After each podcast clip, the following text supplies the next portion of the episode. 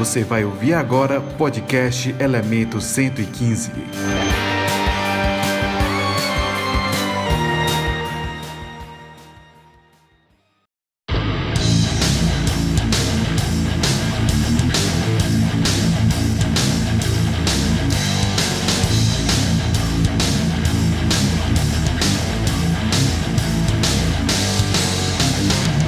Fala galera, sejam muito bem-vindos a mais um episódio do podcast Elemento 115, apresentado por mim, Harry.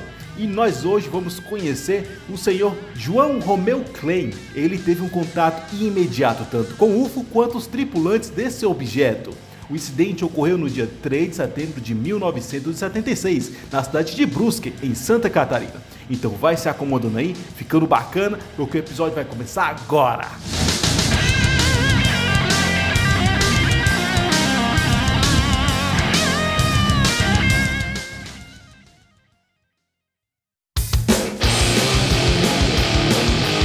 Você está ouvindo o podcast Elemento 115.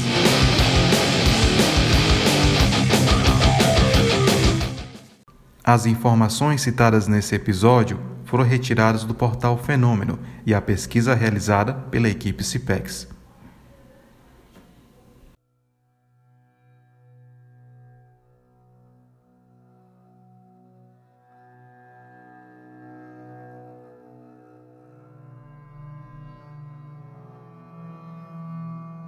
Dia 3 de setembro de 1976, o jovem lavrador João Romeu Klein, que na época tinha 19 anos, retornava da casa de um amigo, a qual teria feito a visita.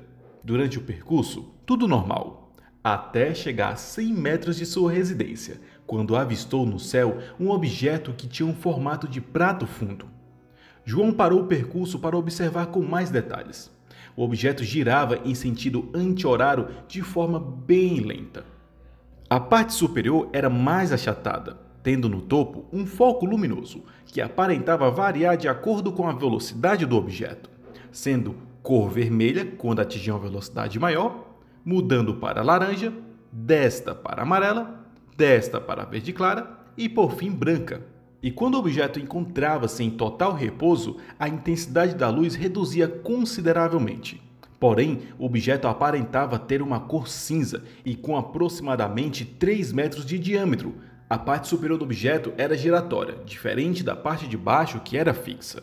Do centro de sua base havia um facho de luz vermelha, bastante intensa, por onde foi visto descer lentamente três seres pequenos, com aproximadamente um metro de altura. Os três tripulantes alinhavam-se de uma forma que tomou toda a largura da estrada e estavam bem à frente de João, impedindo a sua passagem.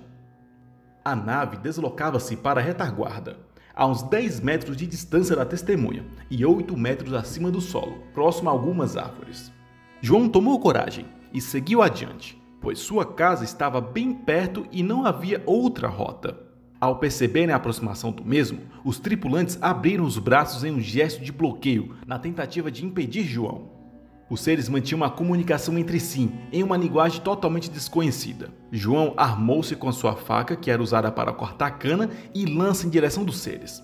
Porém, algo interessante aconteceu. A faca percorre o seu trajeto normalmente, porém, em dado momento, ela desviou-se no ar e caindo em outro local. João percebe que os tripulantes portavam bastão preso à cintura. O ser que estava posicionado ao centro reagiu, empunhando o bastão em direção de João. Através deste bastão, ele disparou um facho de luz azulada, muito clara, quase branca, que atingiu a coxa esquerda de João.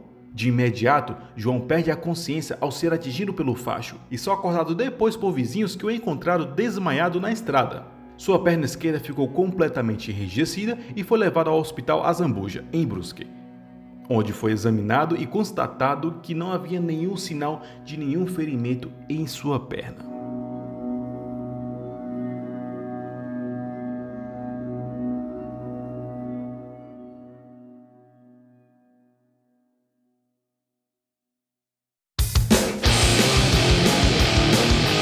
Você está ouvindo o podcast Elemento 115.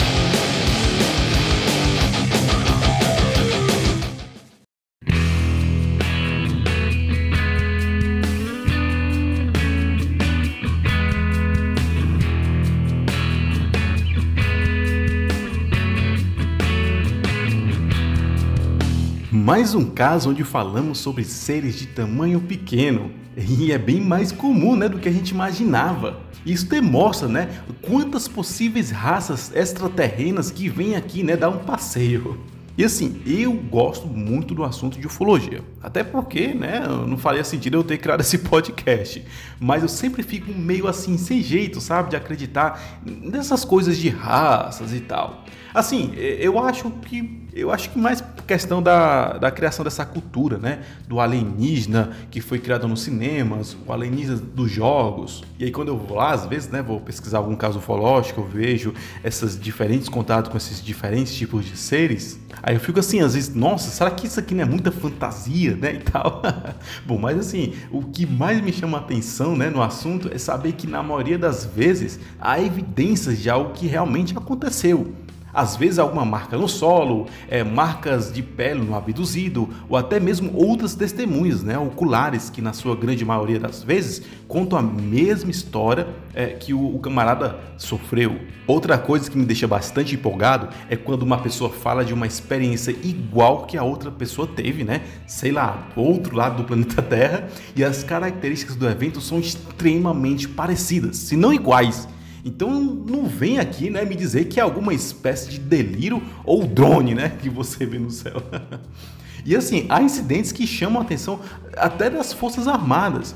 E eu entendo, pelo menos, né, no entendimento, que para algo do tipo, né, ter, ter a, a, sua atenção voltada para algum tipo né, de comando militar, seja, seja né, de algo extremamente preocupante. Porque não se, não se ia acionar uma equipe né, de busca para poder a, ouvir uma história do seu Zé. e bom, falando aqui do caso, temos novamente um protagonista né, que está ali, de boas, voltando em uma estrada de barro sozinha. e tipo com é, cenário né, para abdução. E às vezes eu fico pensando, né? Bate aquela curiosidade de saber se, por exemplo, eu for para um lugar remoto, longe de luz e seres humanos, de preferência encerrados, né? E sei lá, se eles vão aparecer, né, realmente.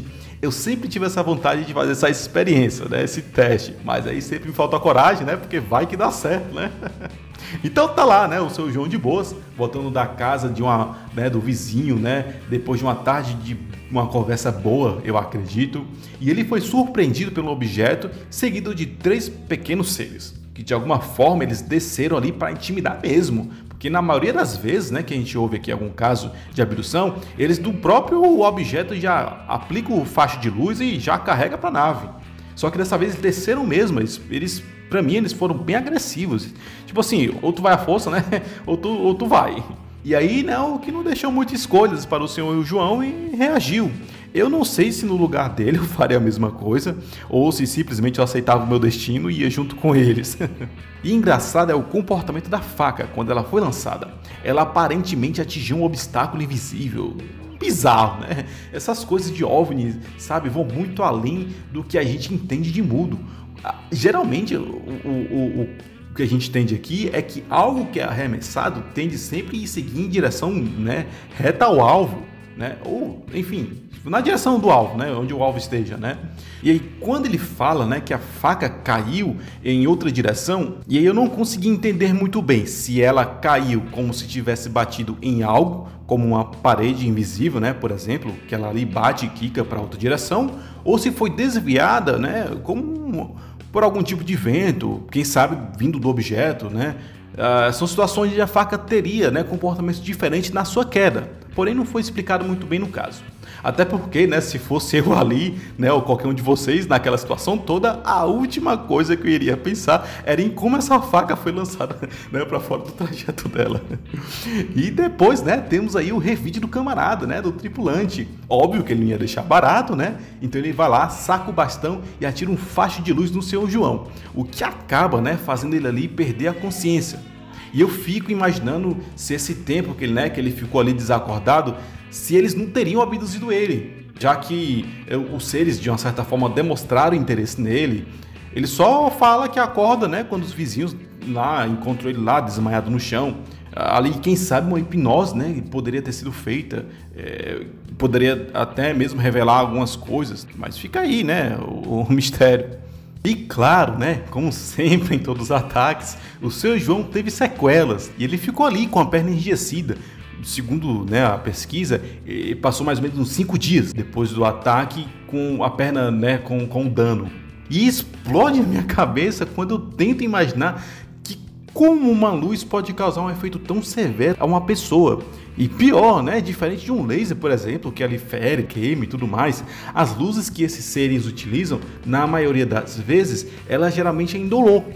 Então ela causa uma paralisia instantânea ou às vezes até mesmo uma perda da consciência. E mais uma vez indo contramão do que nós entendemos de mundo. Outra coisa estranha é, é, quanto ao objeto, né, o comportamento dele. Então ele alterava sua cor conforme ele aumentava ou diminuía a sua velocidade. E eu não consigo ver sentido nisso. É, por que, né, que as luzes se alteram quando há mudança da, da velocidade? De fato, qual seria a funcionalidade dessas luzes, de, desses objetos? Porque esses objetos precisariam estar sempre iluminados. Será que há, há, algum tipo de sinalização intergaláctica para avisar o outro camarada, né? Para que não haja ali uma colisão? Vai que, vai que quem sabe Varginha, né, tenha sido isso, sei lá. E bem, é um caso bastante curioso, ainda mais pelo comportamento, né, que os seres tiveram e que para mim foi bem hostil. E se você tiver coragem e curiosidade de fazer o teste lá, né, de ficar sozinho na estrada, de barro à noite, né, sinta-se à vontade de contar para mim se deu certo, tá? Bom, se eles te trazerem de volta, é claro.